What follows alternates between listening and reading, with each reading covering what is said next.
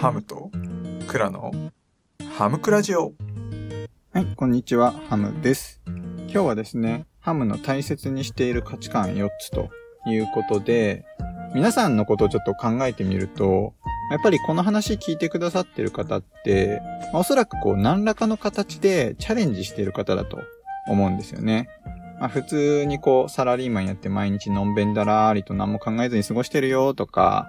まあ、海外ドラマ見ながらですね、何も考えずに家事してるよみたいな。まあ、海外ドラマがいいのかわかんないですけど、まあ、海外ドラマはあの楽しいですよね。はい。まあ、要は、あの、何も考えずに、ただただのんびりと毎日を生きてるというだけの人って意外と少なくて、結構何かしらチャレンジしてる方が多いんじゃないかなというふうに思います。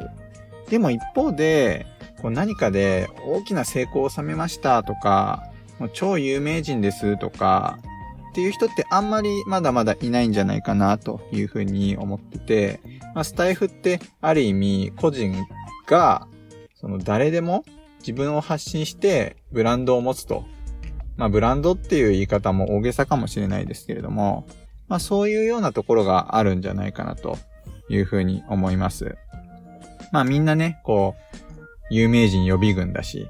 まあ成功のストーリーの道の途中だし、なんですよね。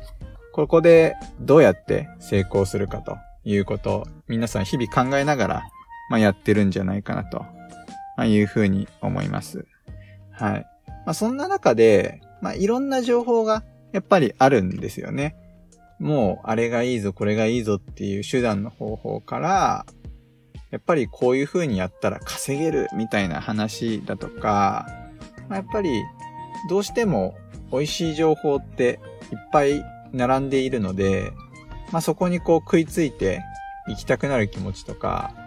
いや、それダメだと分かっていても、ついつい見ちゃうみたいなのって結構あったりしますよね。